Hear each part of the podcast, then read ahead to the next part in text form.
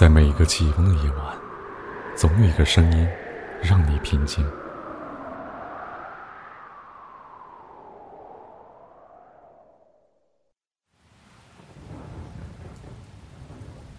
在每一个下雨的夜晚，总有一个声音让你留恋。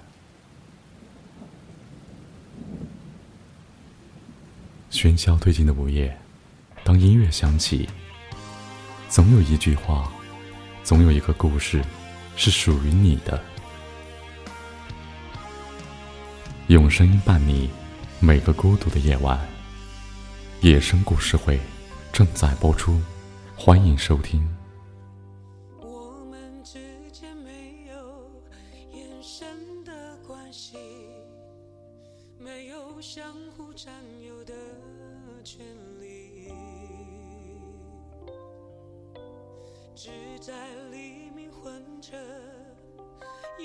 夜深时，才有浅浅重叠的片刻。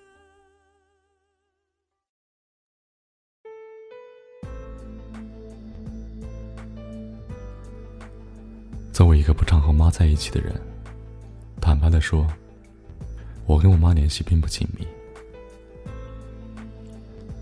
所以，虽然有时候看见我妈的白发，也会很难过，但难过之后，仿佛什么事也没有发生过。它就像这本《因为是妈妈的书》一样，一度成为我想打破却无法参透的文本。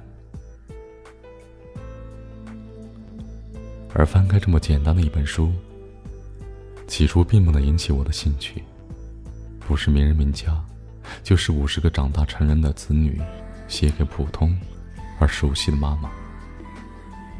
没有鸡汤般的煽情，但看看总能让人心中为之一颤。还记得妈妈年轻时的照片，瘦瘦的身材，搭上长长的辫子。粉色的合身洋装，就是一个青春的少女。即使年纪渐长，她的头发还是细软乌黑的，比同龄的人显得年轻。但曾几何时，岁月还是烙下了痕迹。那一刻，我惊觉的发现，在旁人的眼中，妈妈已经是需要在公共汽车、高铁上让座的年纪了。从上幼儿园到上初中、上高中，我几乎没有坐公交的机会，甚至没有骑车的机会。但是我妈一天三顿饭供着我，而我总是挑剔着。我妈也烦我挑剔，但挑剔完后，照样给我做下一顿饭。上班后有次回家。我妈在家擀面条，她跟我说：“你好久没吃了吧？”其实我妈做饭一直不好吃的，但是她知道我爱吃面，甚至有次生病，我差点在公交车上昏倒，躺在床上，邻居的大哥端来自己煮的小米粥，我突然的觉得那个味道很熟悉。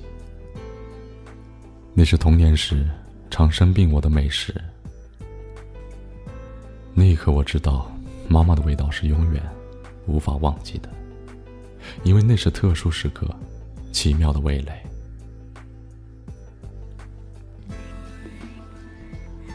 童年的时候，妈妈给你擀了多少次面条，你都不会觉得怎么样，因为那时她还年轻，还身强力壮，你丝毫不觉得。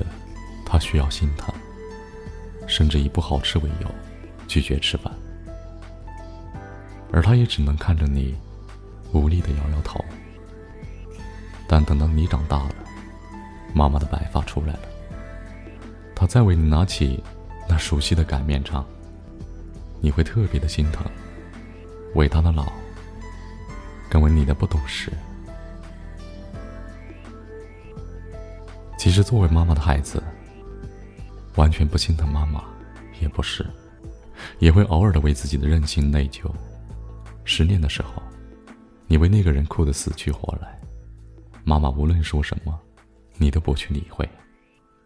只是突然的有一天，你发现那个人再也不可能成为你的良人。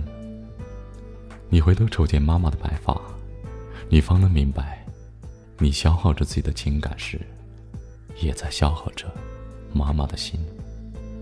那一刻，你真的想抽自己一个耳光。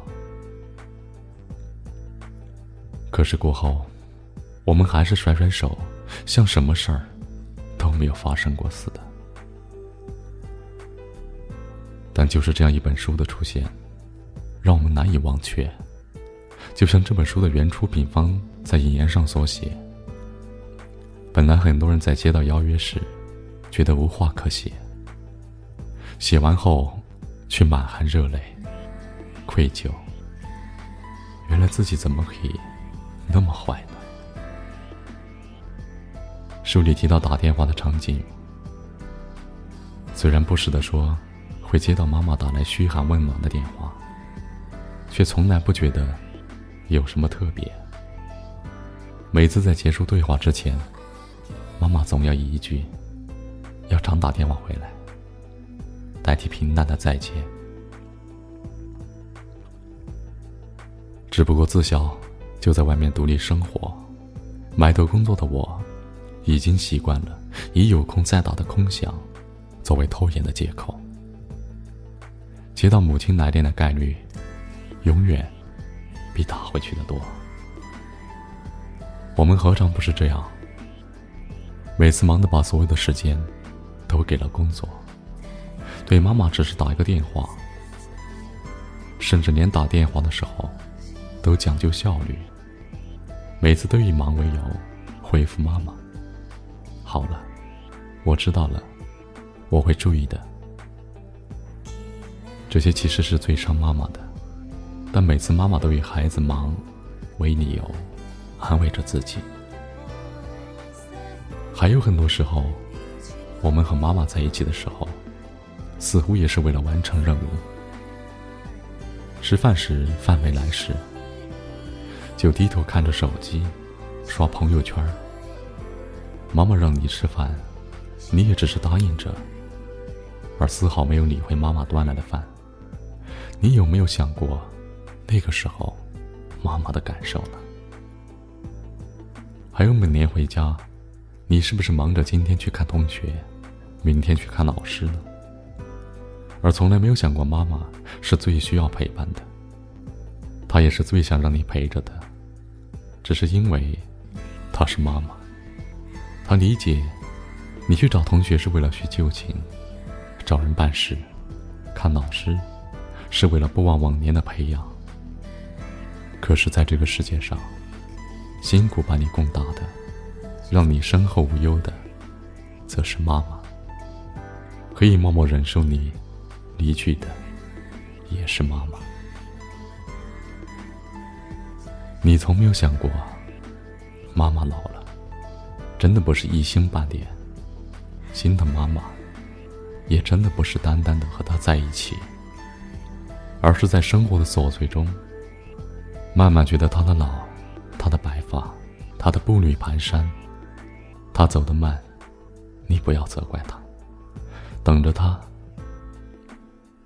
她说不清话，你不要抢话。慢慢的等他说完，他分不清方向，总是找不到家。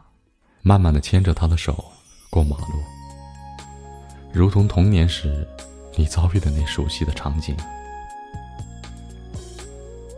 他从小让你陪着他跳广场舞，就陪一次，因为过年过节就那么几天，你和他在一起。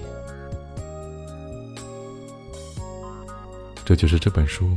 所给予我的简单、戳人，但无法忘却为妈妈，更为过去的自己。这本书里为人子女二十年后的愧疚，也是青春路上梦境少年的不懂世事。更有小有成就后，金俊妈妈对自己的影响的感激。这不是打一个电话就能偿还的事情。而是跨越人生的海洋后，终究发现自己真的什么也没有做，而背后那个身影，永远默默的忍耐你，无条件的接纳你的愧疚。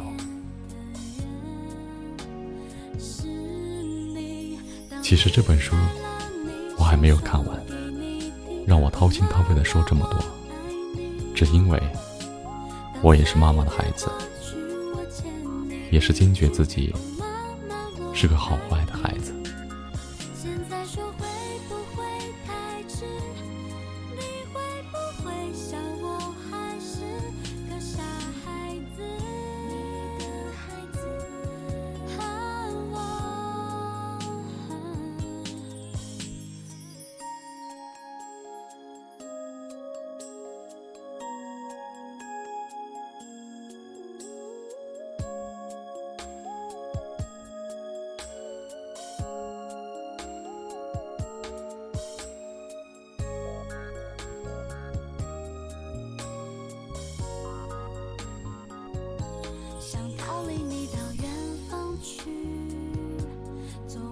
想做的自己。当我陷落在人群里，